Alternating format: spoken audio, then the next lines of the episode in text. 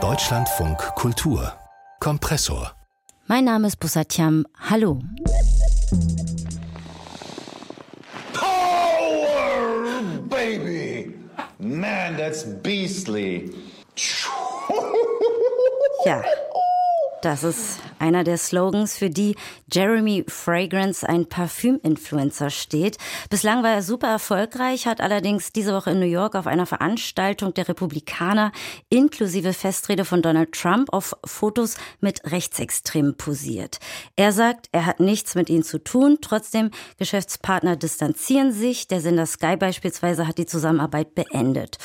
Und über das Phänomen Mr. Fragrance möchte ich deshalb sprechen mit meinen beiden wunderbaren Gästen, Florian Siefers, Kulturjournalist, sowie Tech-Redakteur Dennis Kogel. Ähm, ja, wir haben euch gerade schon ein bisschen, glaube ich, gehört. Mhm. Die Haltung ist klar, aber in seinen Videos, da geht es ja tatsächlich um Powerkraft. Er macht einarmige Liegestütze, trägt weiße Anzüge, die Hemden teilweise bis zum Bauchnabel, ich übertreibe, aufgeknöpft. Ähm, also er macht sehr viele absurde Dinge. Was ist das für eine Type, Dennis? Also Jeremy Fragrance ist ähm, ist Parfüm-Influencer sozusagen. Also, also einerseits geht es bei ihm ja um Parfüms und Düfte. Er bringt irgendwie selber eigene Parfüms heraus. Aber ich glaube, vor allem geht es bei Jeremy Fragrance darum, dass das so eine Figur ist, die Leuten vermittelt, du kannst es schaffen mit der Power. So, ne? Also quasi er, ähm, bei ihm geht es da eigentlich darum, dass er es geschafft hat, dass er Millionär ist oder so, also laut mhm. eigenen Angaben, man weiß nicht, wie es um seine Finanzen steht. Ähm, und dass jeder es auch schaffen kann, wenn man sein Erfolgsrezept nachmacht. Und ich glaube, dafür steht er, steht er vor allem. Mhm. Es, ja, er ist einfach so ein, und er, und er ist einfach sehr, sehr ikonisch in seinem, in seinem Auftreten. Also ne, Leute verkleiden sich als Jeremy Fragrance zu Halloween. Das ist wild. Ja, also er heißt ja mit bürgerlichen Namen äh, Daniel Schütz ergänzend Florian. Er hat es geschafft, zumindest in seiner Branche erfolgreich zu sein und vor allem ja von einer doch eher queeren, äh, männlich besetzten Branche, würde ich sagen. Aber was sind das äh, für Menschen, die ihn angucken? Wie lauten deine Thesen? Das sind ja wirklich wahnsinnig viele. Ich glaube, viele einfach gar nicht so sehr, weil sie Interesse an Parfums haben, sondern, pardon, sondern weil sie äh, einfach es amüsiert. Also es ist halt, äh, äh, du hast das vorhin gesagt im Vorgespräch, dann ist ein lebendes Meme. Also es ist eine mhm. sehr spitz, also zugespitzt positionierte Marke im Grunde, die halt sehr gut funktioniert in kurzen Internetformaten. Ich glaube, es ist einfach viel Entertainment dabei. Ich glaube, ich weiß gar nicht genau, ob der viel Parfum verkauft oder ob das viel bedeutet, was er jetzt über welches Parfum sagt. Aber es ist wahrscheinlich einfach Leute, die so sich gerne mal ein bisschen fremdschämen und sich wegschmeißen darüber. Mhm. Ob das gut ist oder schlecht, ich meine, das ist halt eine schwer zu beantwortende Frage, finde ich in dem Fall. Ja. Also er mhm. suggeriert ja auch die ganze ganze Zeit Kraft, Potenz. Ich habe mir auch ein Video angeguckt und da spricht er davon, dass er diesen Duft jetzt tragen wird und er fühlt ihn so hart und äh, teilweise sind auch sexistische Kommentare, die er da abliefert. Aber ähm, die Frage ist natürlich auch, wie schwierig oder gefährlich ist dieses männliche Bild, was da vermittelt wird. Ich, also ich finde äh, tatsächlich äh, auf zwei Arten sogar, also nicht unproblematisch, sagen wir mal so. Also zum einen äh, natürlich die armen äh, Frauen, die mit solchen Männerbildern umgehen müssen, die von denen vermittelt werden und zum anderen natürlich auch junge Männer und Jugendliche, die sich das angucken und denken, ich muss offensichtlich dominant auftreten, um dann äh, überzeugen zu können und auch noch viel Geld zu verdienen, was er ja irgendwie behauptet. Also es ist so hm. ähnlich wie äh, der noch viel schlimmer gelagerte Andrew Tate. Also ja. schrecklich eigentlich. Stimmt, ja, ja, ich glaube, in die Richtung könnte man das, könnte man das sagen. Ich habe so, ich habe so zwei, zwei Dinge, über die ich, also die, die ich glaube bei ihm. Also genau, das mit dem Meme hast, hast du, hast du gesagt. Also Jeremy Fragrance versteht, hat es verstanden, dass man, um erfolgreich im Internet zu sein, ähm, dass man sich dann zu einem, zu einem Meme machen muss. Also quasi zu so einer kleinen Sinneinheit, die, wo jeder vor Augen hat, was das ist. Und wir haben das ja schon erwähnt. Weißer Anzug, weit aufgeknöpftes Hemd. Er springt auf den Tisch und schreit Power. Jeder weiß es. Man kann sich als Jeremy Fragrance zu Halloween ver äh, verkleiden. Mm. Und er ist quasi so Ikon, er hat sich zu einer Ikone gemacht. Und das ist irgendwie ganz, ganz viel. Und das andere ist eben wirklich, glaube ich, also dass das, warum ihn Leute gucken, ist einerseits, weil es lustig ist und andererseits, ähm, weil man sich vielleicht davon so ein bisschen verspricht, auch so erfolgreich zu werden wie er. Also quasi diese, ähm, dieses einfache Versprechen nach äh, ganz einfach, ganz, ganz, ganz, ganz viel Geld zu verdienen. Mhm. Ähm, und das ist ja ich glaube, da, da, da schwingt auch ganz viel so Angst, Zukunftsangst mit, so für junge, für junge Menschen, so, ne, wie, wie verdiene ich mein Geld, wo, wo ist die Sicherheit hin, so. Und dann kommt einer und sagt, ne, du musst auf den Tisch bringen, Power schreien, äh, einfach nur an dich selber glauben und irgendwie hasseln und das Geld, das Geld fließt zu dir und du wirst erfolgreich sein und alles wird super. Vor allem verkauft er dadurch auch eine große äh, Illusion. Aber Florian, du wolltest noch was sagen? Genau, also ich wollte sagen, also man kann ja eigentlich davon ausgehen, dass wann immer Männer in der Art auftreten, eine ziemlich große Unsicherheit dahinter steckt. So, ne? Ähm, ich möchte aber hier auch nochmal eine, eine wilde These oder vielleicht Aha. auch eine plausible These von meiner Frau zitieren, die sie mir vorhin noch gesteckt hat. Die sagte, naja, äh, das, sie hat eigentlich eher den Eindruck, der hat sich das vorher alles genau überlegt am grünen Tisch und einfach geguckt, okay, was muss ich machen, um richtig erfolgreich zu sein und zieht es jetzt durch. Und das Einzige, was vielleicht so ein bisschen ähm, out of brand gesprungen ist, ist dann jetzt so diese Entgleisung äh, oder dieser Fehltritt mit den, mit den Rechtsradikalen, weil das ja offensichtlich sich negativ auf seinen Umsatz auswirkt und seine Werbepartnerschaften, ähm, kann man sagen, über, sich überlegen, ist das jetzt ähm, Absicht gewesen oder also auch geplant gewesen, steckt dahinter ein Plan oder ist es einfach nur Dummheit? Also ich glaube, das erste Wort, was man eben gerade in dieser Sendung von mir gehört hat, war Idiot. aber vielleicht ist er auch einfach ein sehr schlauer Mann. Und er bezeichnet sich aber auch selbst oft als Idiot in seinen Videos. Wir haben noch einen interessanten Ausschnitt, wie ich finde. Da spricht er auf Deutsch. Das ist von einem Weiß-Interview mit einem Coaching-Therapeuten. Und da, ja, klingt er ganz anders. Morgens wache ich auf, ich sag, I'm the number one, I'm the champion, I'm the best. Ich bin der krasseste, keiner ist krasser als ich. Ich bin der, der 1000 Liegestütze in einer Stunde auf der Fifth Avenue gemacht hat. Ich bin der, der mit der Spezialeinheit von Pakistan trainiert Sie haben hat. es allen bewiesen, dass Sie top sind. Ja, aber letztendlich geht's ja um mich, wie ich mich fühle. Also ich habe gedacht, man müsste sich natürlich auch noch mal selbstkritisch hinterfragen, denn ohne unseren Voyeurismus äh, würde es ihn ja nicht geben. Also ist natürlich auch die Frage, ähm, inwiefern setzt man sich mit diesen Personen auseinander oder sollte man es vielleicht nicht sogar bleiben lassen? Hm. Ja, es ist ja, das ist ja so ein bisschen auch das Erfolgsrezept von ihm. Also es gibt ja im, im Netz dieses, ähm, dieses Phänomen, das nennt man LOL-Cow. Also Leute, die, wo man, die man beobachtet, weil sie ständig dämliche Dinge machen. Und wenn man, also je länger man sie beobachtet, desto schrecklicher und dämlicher werden die Dinge und man kann gar nicht wegschauen. Und das ist ja auch so ein bisschen, weil man glaubt, was für einen beknackten Mist wird er jetzt machen? Und ja, man müsste eigentlich nicht, man müsste eigentlich nicht gucken. Also es ist Man müsste eigentlich auch, also uns mit einschließen, man müsste eigentlich auch gar nicht drüber reden. Genau, das meine ich. Tatsächlich ernsthaft gefragt, wie Grunde- viel Aufmerksamkeit geben wir Mhm, Im ihm? Grunde wie das wie Donald Trump. Also ich meine, je näher Aufmerksamkeit wir ihm geben, desto erfolgreicher wird er, desto größer wird er in den Medien, desto mehr muss man sich, wie wir jetzt mit ihm beschäftigen. Äh, es wäre natürlich super, wenn es irgendwie so eine Art Moratorium gäbe von allen Medienschaffenden in Deutschland, die sagen, wir reden einfach kein Wort mehr über den. Vielleicht würde es dann helfen, aber ich meine, das funktioniert natürlich nicht. Also, Ja. Aber mich hat es wirklich überrascht, dass es jetzt Konsequenzen gab. Also quasi, dass es jetzt für diesen, also er war ja äh, bei dieser Young Republicans äh, Konferenz in New York. New York. Ja, also quasi, das war die, die extreme Rechte von der Republikan US-Republikanischen Partei. Äh, so da, da, da war zum Beispiel auch ähm, George Santos, der geschasst wurde irgendwie, also oder war da mal so einer von den Young Republicans sozusagen. Und mich, mich hat echt überrascht, dass das jetzt Konsequenzen gibt. Ich hätte gedacht, Irgendwas davor wäre es bestimmt gewesen, irgendwie, weiß ich nicht, sexi- sexistische Kommentare oder sowas, aber jetzt erst das, keine Ahnung. Also wir werden das Rätsel um diese Person, um dieses Phänomen heute nicht lösen, aber wir äh, sprachen drüber über Jeremy Fragrance hier in so unserem Popkulturwochentalk mit meinen beiden Gästen und gleich geht es um konzentrationsfördernde Spiele. Ich freue mich sehr. Dennis Kogel, Tech-Redakteur und Spielekritiker. Du hast uns Pasmo mitgebracht, Ja. bist passionierter Spieler. Worum geht's? Wie funktioniert Also es? Pasmo ist so eine Art ähm, digitale Rätselseite aus der Zeitung im Browser. Also kennt man ja ne, aus der Zeitung, man schlägt auf, da ist dann irgendwie das Kreuzworträtsel und irgendwie noch ein paar Bilderrätsel vielleicht. Und das versucht es quasi in den Browser zu bringen. Du machst die Seite auf und dann ist da ein Kreuzworträtsel, ein so ein Schiebepuzzle, wo man so weiß nicht, so kleine ja, Teile verschieben muss. Ähm, so Worträtsel, ein Schachrätsel gibt's da. Ähm, und äh, die Idee ist auch noch so ein bisschen, dass es so, ähm, ja, so, eine, so eine Art Plattform ist, dass man sich da anmeldet und sich vergleichen kann. Es gibt Highscore-Listen und so weiter und so fort. Also ja, genau, das ist, das ist Pasmo.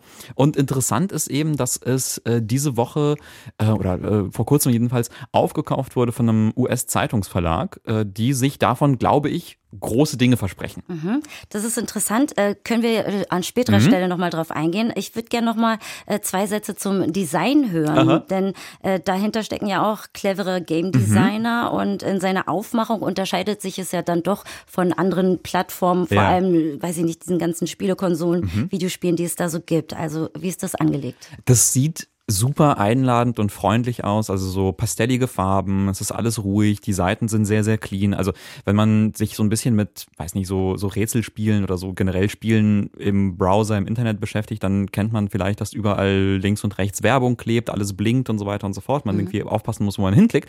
Hier ist es halt alles sehr, sehr sauber, sehr entspannt und sehr fokussiert auf das Spiel. Und das ist auch so das, das Grundkonzept von den Leuten, die das gemacht haben, weil die gesagt haben, nee, wir wollen sowas richtig Schönes machen für die Leute, die solche Spiele lieben. Mhm. Also ich muss ja gestehen, ähm, Spiele machen mich tendenziell nervös bis aggressiv. okay. Ich muss passen, wenn es darum geht. Aber Florian, du spielst auch gerne, oder? Ich spiele gerne, allerdings nur auch was ganz Simples, also Aha. jetzt nicht irgendwelche aufwendigen äh, äh, Ego-Shooter-Games oder ja. sonst welche ähm, 3D-generierten Sachen, mhm. sondern ähm, ähm, Mahjong. Mahjong oh, ist also ja. ein ganz einfaches ähm, Steinespiel, also eine vereinfachte Version des eigentlich original asiatischen, sehr komplizierten Spiels, wo man also so ein Spiele, so ein, so ein Steinestapel abräumen muss, immer zwei gleiche finden und zur Seite wegklicken. Das ist, spiele ich 20, 40, 80, 100 Mal am Tag. Ähm, das ist vielleicht ein bisschen übertrieben, aber wenn ich arbeiten muss und keinen äh, Einstieg in meinen Text finde zum Beispiel, ist das für mich wirklich immer wie so eine Zen-Übung. Ich klicke ja. mal eben so einen Stapel weg und danach bin ich eigentlich fokussiert. Aha. deswegen frage ich mich auch, warum spielen eigentlich Leute äh, solche Spiele, wie du jetzt beschrieben mhm. hast, äh, wenn es doch eigentlich viel viel aufwendigere, immersivere, ja. ne, so, ja, so mitnehmendere ja, Spiele gibt. Das ist ja sehr flach eigentlich so. Ist das genau der Grund? Ja, ja, genau. Also ich meine, ich liebe die, so diese ganzen großen, krassen Ego-Shooter und so weiter und so fort, Strategiespiele etc. Liebe ich auch alles, mache ich auch alles sehr, sehr gerne. Ähm, aber für mich gehört das wie, wie so zum, wie, wie, wie der erste Kaffee am Morgen gehört mir, das ist wie so ein Ritual für mich. Ich wache auf, ne, ich mache meinen Kram und dann löse ich irgendwie so ein paar kleine Wortpuzzle und so. Und ich glaube, das ist auch genau, wie das bei dir bei, bei Mahjong ist, so, das, das regt so ein bisschen irgendwie die Gedanken Gedanken an, man fokussiert sich ein bisschen, man, man ähm, äh, fängt an, ein bisschen besser zu denken, äh, hat, hat irgendwie so eine kleine Aufgabe, die man gelöst hat mhm. und dann mhm kann man irgendwie vielleicht erfolgreicher in den Tag starten. Das ist mein Jeremy Fragrance Erfolgsrezept. Weil man direkt ein ja, Erfolgserlebnis hat in dem Moment. Ich habe gerade, genau. ist mir eingefallen, so Doku, das habe ich tatsächlich ja, auch gerne mhm. mal gespielt. Das ja. hilft ja auch so, die Gedanken zu sortieren, hat auch was Meditatives. Mhm. Ähm, ich frage mich aber, es scheint ja doch gerade ähm, ja, so digitale, klassische Spiele zu geben, die so eine Art Boom erfahren. Ja. Was ist da sozusagen eure Beobachtung? Was ist das Geheimnis? Welche Sehnsucht steckt dahinter? Ja, also ich glaube, das hat alles angefangen mit Wordle vor, äh, vor einem Jahr, vor zwei Jahren. Ähm, das wurde ja von der New York Times aufgekauft. Das war, war auch so ein Worträtselspiel. Und ich glaube, es gibt einfach ganz viele Leute, die, so wie ich, das lieben, so kleine Worträtsel, so kleine Puzzlespiele zu machen, die halt klein sind, simpel, die man einfach zwischendurch machen kann. Also wo man jetzt sich nicht irgendwie für zwei Stunden hinsetzen muss und sich konzentrieren muss und richtig irgendwie richtig viel spielen muss, richtig viel Zeit reinstecken muss.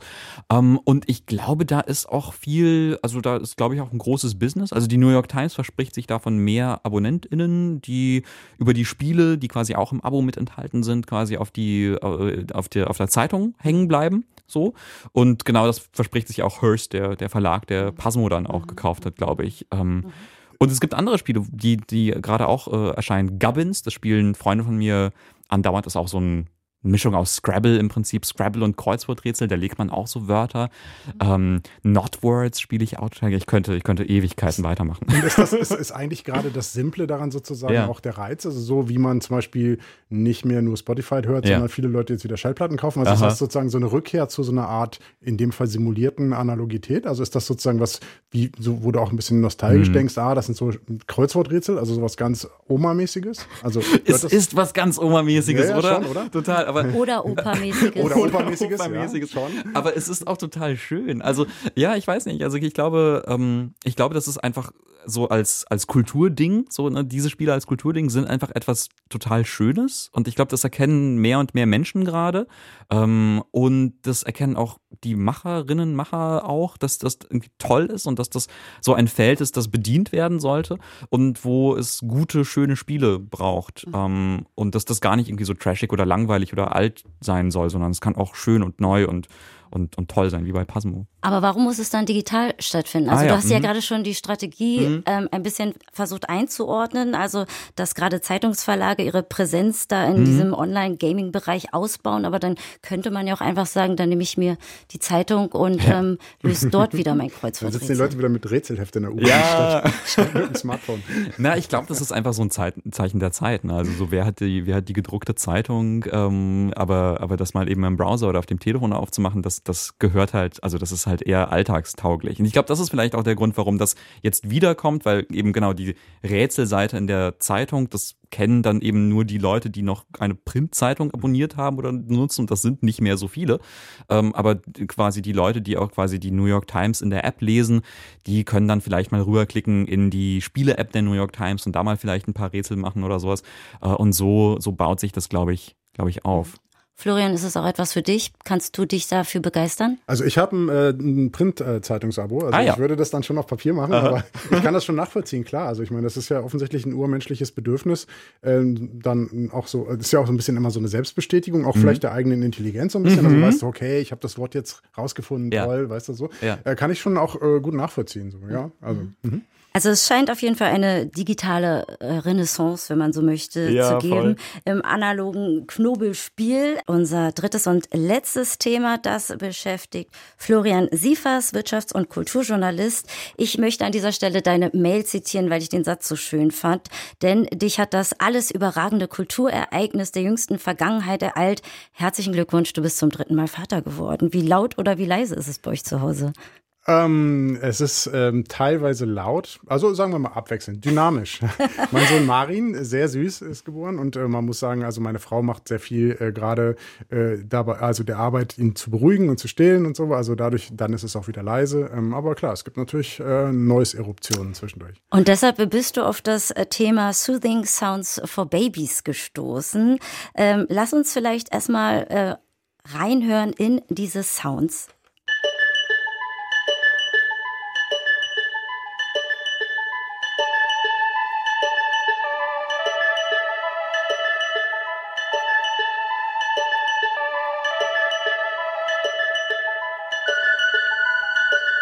Ja, also doch ganz schön hochfrequentiert. Das klingt total super. Das klingt wie etwas, was ich mir anmachen würde für irgendwie zum Arbeiten, konzentriert schreiben oder sowas. Na, das ist für Babys? Äh, nette Randnotiz, vielleicht darf ich das an der Stelle auch erwähnen. Äh, diese CD habt ihr früher nach dem Raven gehört, zum Runterkommen. Ähm, stammt von Komponist und Erfinder Raymond Scott. Und die habt ihr jetzt wegen eures Neuankömmlings wieder rausgekramt. Äh, erzähl uns ein bisschen was über den Komponisten und seine Idee. Ja, also super interessanter Typ, genau. Also ein neues Baby äh, ist da, äh, Neugeborenes sagt man ja in dem Fall sogar noch, also ist drei Wochen alt jetzt. Ähm, und äh, der Raymond Scott hat in den 60ern schon ähm, diese Musik veröffentlicht, die ja so extrem interessant eigentlich war oder ist. Ähm, der ist eine ganz, ganz schillernde Figur gewesen. Der hat äh, früher so Swing gespielt und dann äh, irgendwann sich ins Studio zurückgezogen und nur noch an ähm, ultra äh, analogen, riesigen Synthesizer-Maschinen gebastelt so und ist damit sogar mal bei Motown gelandet. Im Soul-Label war dann da der Leiter der Forschungs- und Entwicklungsabteilung für elektronische Musik. Das hatten die tatsächlich mal, obwohl sie nie was veröffentlicht haben. So, und dann hat er eben äh, 19, ab 1962 drei Platten veröffentlicht. Ähm, die heißen Soothing Sound for Baby. Ähm, und beziehen sich jeweils ähm, auf ein bestimmtes Babyalter. Also es gibt von 0 bis 6 Monate, von 6 bis 12 und von 12 bis 18 Monaten. Und ähm, wir haben es ja eben schon gehört, das sind so ganz einfache ähm, Analog-Synthesizer, ähm, kleine Statuetten, Figuren so, kleine, kleine, kleine Miniaturen. Ähm, teilweise aber auch sehr lang, also sehr, so 17-Minuten-Stücke gibt's da, ähm, die also auch ganz monoton sind, aber mit so ganz einfachen Melodien. Und die werden dann so ein bisschen komplexer, je älter das Kind wird. So, der Witz daran ist aber, ich glaube, ähm, Raymond Scott hat eigentlich nicht viel Plan von Babys gehabt. Weil diese, diese, diese Musik ist eigentlich eher aufkratzend. Also ich meine, das hört man ja. Also es ist wirklich quirlig und quirkig. Also, aber aus heute, heutiger Sicht betrachtet, also echt interessant, weil im Grunde ist das so eine Art äh, Ambient. Also es ist elektronische Ja. Musik und das Ja. ist auch so eine Art Ambient-Musik. Und Ambient hat eigentlich ja Brian Eno erst zehn Jahre später offiziell erfunden. Ähm, Raymond Scott ist also jemand, der eigentlich viel zu wenig Credit dafür bekommen hat, was er da so äh, quasi erfunden hat, äh, weil er eben für Babys was Funktionales spielen wollte. Ich finde es auch sehr interessant, weil da so ein bisschen der Geist der 60er äh, draus, der US-amerikanischen 60er draus spricht. Also das ist ja so kybernetisch, behavioristisch. Also so, ich mache eine Platte, mit denen ich Babys funktional konditionieren kann, damit die besser schlafen. So diese Idee ist halt schon total irre. Äh, so und äh, das ist halt also echt ein, ein schräges, schräges Kleinod von elektronischer Musik, äh, was wir natürlich jetzt mal wieder, also was ich jetzt mal wieder aus meiner Plattensammlung geholt habe. Ja, total interessant. Könntest du jetzt zuordnen, äh, was wir gerade gehört haben, für welches Babyalter das jetzt äh, wichtig wäre? Ähm, so, ich weiß es, weil das so also sozusagen einer der Hits äh, von der Platte war. Lullaby, also treffend betitelt, also äh, Schlaflied äh, für, von der von der ersten äh, von der ersten Veröffentlichung, also für ganz kleine. Das lief jetzt auch schon ein paar Mal bei uns zu Hause. Mhm. Was ich auch interessant finde, ich, weil, weil ich war nur so und, und wie wie reagiert äh, Mari, Marian? Marin? Marin. Marin. Mhm. Marin äh, hat es reagiert okay, also so. er mag's, aber ich würde nicht sagen, dass es ihn zum Schlafen bringt. Also, zum Schlafen bringen ihn dann andere Sachen. Also ich meine, ja. das ist ja die Frage, auch die ich mir dann gestellt habe. Brauchen Babys eigentlich Musik ja. oder überhaupt Beschallung zum Schlafen? Äh, und wenn ja, was? Äh, also was mögen sie da? Ähm, und da reagiert er vielleicht auf andere Sachen, die ein bisschen flächiger und weniger quirlig sind und weniger Melodien und Ereignisse eigentlich haben. Das ist ja eine hohe mhm. Ereignisdichte in dieser Musik gerade die wir gerade gehört haben. Also so eher, ne? Also es, man kann dann halt äh, wirklich so klassische Ambient-Musik spielen, wo wirklich ganz viele Flächen gelagert sind, ohne jeden Rhythmus. Das funktioniert, würde ich sagen, besser. Oder einfach weißes Rauschen. Äh, beziehungsweise in dem Fall muss man sagen Brown Noise, also nicht White Noise. Mhm. Ähm, also White Noise kennt man vielleicht von dem äh, Sendeschluss im Fernsehen, wenn also ja. nur noch so ein Rauschen zu hören ist. sind alle Frequenzen voll aufgedreht in gleichmäßiger Höhe. Brown Noise ist so ein bisschen tiefer gelagert in der Frequenz und ist ein bisschen angenehmer zu hören ja. und äh, so, so ähnlich auch wie Meeresrauschen oder Regen auf Blättern. Das funktioniert ganz gut. Mhm. Wollen wir nochmal einen anderen Sound hören? Mhm. Äh, Sleeping Time. Das heißt, äh, für welches Babyalter ist das angedacht? Ist, glaube ich, von derselben Platte, also 0 bis 6 Monate. Ach so, alles mhm. 0 bis ja. 6. Okay, wir hören mal rein.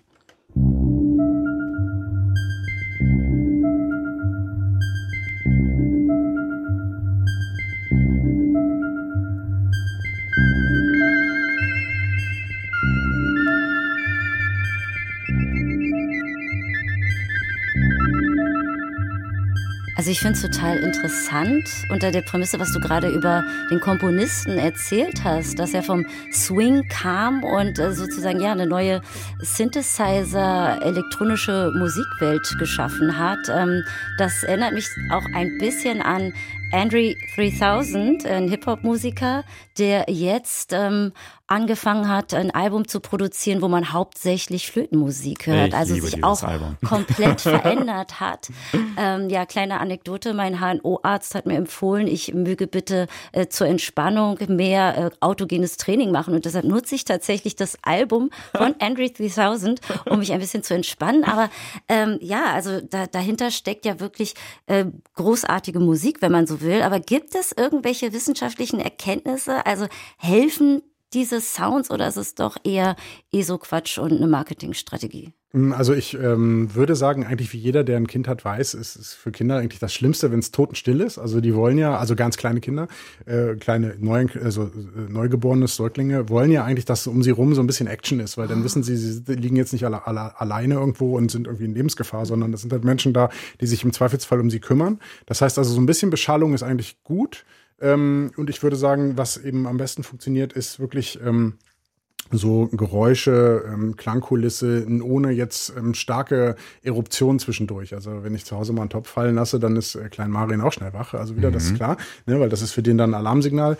Und ich habe eine ganz interessante Theorie äh, darüber gelesen, warum eigentlich zum Beispiel gerade ähm, so Rauschen funktioniert, ist tatsächlich für ganz, äh, ganz jung geschlüpfte, ist halt quasi so die, die Sounds, die die eigentlich in der Gebärmutter noch hören. Also das Zirkulieren von Flüssigkeiten im menschlichen Körper, also im Körper der Mutter, äh, was die hören ja dann schon. Ne? Also ab einem bestimmten Alter. Und das ist halt im Grunde so ein Rauschen, Blubbern, Wabern und, und, und so brodeln oder aber auch in, in so einer ganz sanften Form, was die halt einfach sehr gerne mögen. Dazu ist es aber auch noch so, sagen auch die, sagt auch die Wissenschaft, dass im Rauschen äh, Umgebungsgeräusche, die halt abrupt sind äh, und vielleicht äh, so aufschrecken können, auch absorbiert. Also das ist ja wie so ein Klangteppich, wo immer alles drin versinkt. Also so, mhm. das ist ne, ganz angenehm für die.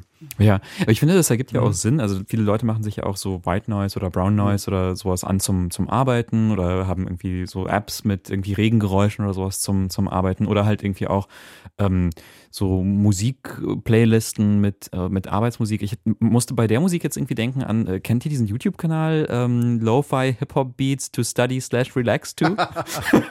das ist dieser YouTube-Kanal, der einfach so in Dauerschleife irgendwie so, also live, live ist und einfach so 16 Stunden, 24 Stunden durch einfach nur mhm. so Lo-Fi Hip-Hop-Beats mhm. spielt. Also auch so relaxende Sounds, alle so ein bisschen mellow und langsam und sowas. Davon gibt es auch bei Spotify ja, riesige Kanäle voll riesig. von mit so, ne, auch, ja. äh, ähm, auch so äh, White Noise-Sachen mhm. oder irgendwelche Rauschgeneratoren. Mhm. Ich meine jetzt auch noch nicht mal ASMR, weil das ist im Grunde ein anderes Phänomen. Ja. Ihr kennt das ja vielleicht. Manche Leute hören das ja, um sich zu beruhigen und spricht dann halt so deren Hirnrinde an, die hören, spülen dann so ein Kribbeln. Ich, ich persönlich nicht, aber es gibt eben Leute, äh, die mögen das. Ähm, ähm, aber das ist halt nochmal ein anderes Phänomen, aber das sind halt sozusagen generierte äh, Sachen, äh, algorithmisch ja. generierte Sachen, das ist ja reine Funktionsmusik. Ne? Ja, und ja, Im Grunde gibt es das eben jetzt für Kinder auch, äh, auch für Erwachsene gibt es mhm. ja ganze so, so kleine Maschinen, die man sich aufstellen kann, mhm. so, so, Generatoren, die so Sounds äh, abspielen, wo man dann eben mit besser arbeiten kann, besser schlafen. Es ist auch wieder so ein bisschen behavioristisch konditionierend so, ne? Also ich finde das ähm, strange. Also auch diese für, für Kinder gibt es diese Generatoren, die machen dann auch so Sounds. Aber auch also interessant, äh, ja. hat das mit unserer Gesellschaft oder mit der politischen, weltpolitischen Lage zu tun, mit den vergangenen drei Jahren? Ist da, kann man da so eine neue Art von Trend erkennen, dass es jetzt diese ja, Klanggeneratoren für Erwachsene zum Beispiel auch gibt, die du gerade angesprochen hast? Also, dass wir alle irgendwie ja, auf der Suche sind nach ähm, Beruhigung oder ist da auch eine Dringlichkeit ich glaube, das gibt es schon länger. Also diese, ähm, es gibt, äh, ich weiß nicht, ob ihr davon mal gehört habt, es gibt die Buddha-Maschinen zum Beispiel. Das ist so eine kleine Maschine, die macht so buddhistische Mantras, die so endlos daraus leiern. Die mhm. generiert die halt die ganze Zeit. Das ist so ein kleiner, also ich glaube, ein analoges Gerät eigentlich so. Mhm. Ähm, also das heißt, so, ein, so, ein, so eine Klangteppichunterlegung ist schon, schon, schon was, was Älteres. Aber was ich finde, ist halt eben gerade, wenn man Babys von Maschinen beschallen lässt, ist das halt irgendwie so ein bisschen Zeichen unserer Zeit, weil dann, man muss halt drei Jobs erledigen, noch den Haushalt führen, noch einkaufen, dies und das machen und hat irgendwie gar nicht so richtig die Zeit, sich mal mit dem Baby hinzusetzen und ein Lied zu singen oder, mhm. oder sich da so drum zu kümmern. Also zumindest diese, diese menschlichen Beruhigungssounds, das finde ich dann schon wirklich ein bisschen zu viel, weil das kann man auch einfach selber machen und sich mit dem Baby mal hinsetzen. ja, aber ich muss sagen, wir haben auch sowas zu Hause. Hause. Ähm, mhm.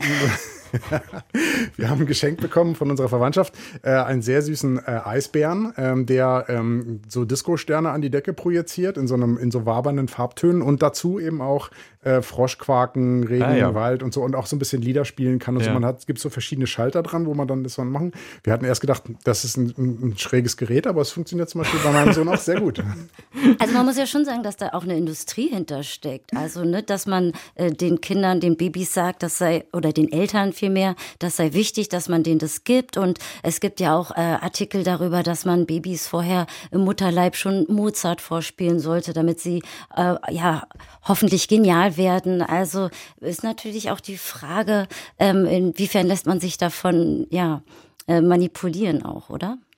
Schon, auf jeden Fall. Also ich finde es eben so ein bisschen, ja, es ist so eine, also gerade dieses Vorspielen im Mutterleib, das ist ja wirklich Konditionierung. Da weiß ich auch nicht, ob das ob es da irgendwelche wissenschaftlichen Erkenntnisse gibt, ob das eigentlich irgendeinen Effekt hat. Also ne, bin ich mir nicht so ganz sicher. Glaube ich aber, auch nicht. Ja. ja. Du hast aber erzählt, es gibt es sogar auch für ja. Katzen. Ja, ja, ja, genau. Ich musste da immer denken, weil das, ähm, genau, es gibt ja auch diese Musiken für, für Tiere mhm. generell. Ich habe eine Freundin, die, ähm, der Hund ist, ist super, super schreckhaft bei, bei Böllern und, und Raketen und so weiter und so fort. Das haben ja viele Hunde. Mhm. Ähm, und Katzen und Menschen. Äh, und dann, und dann äh, gibt es immer an, an Silvester die, Beruhigen, die Beruhigungsplaylist für den, für den Hund. Und das sind dann auch so flächige Synthesizer-Sounds mhm. und alles so ruhig.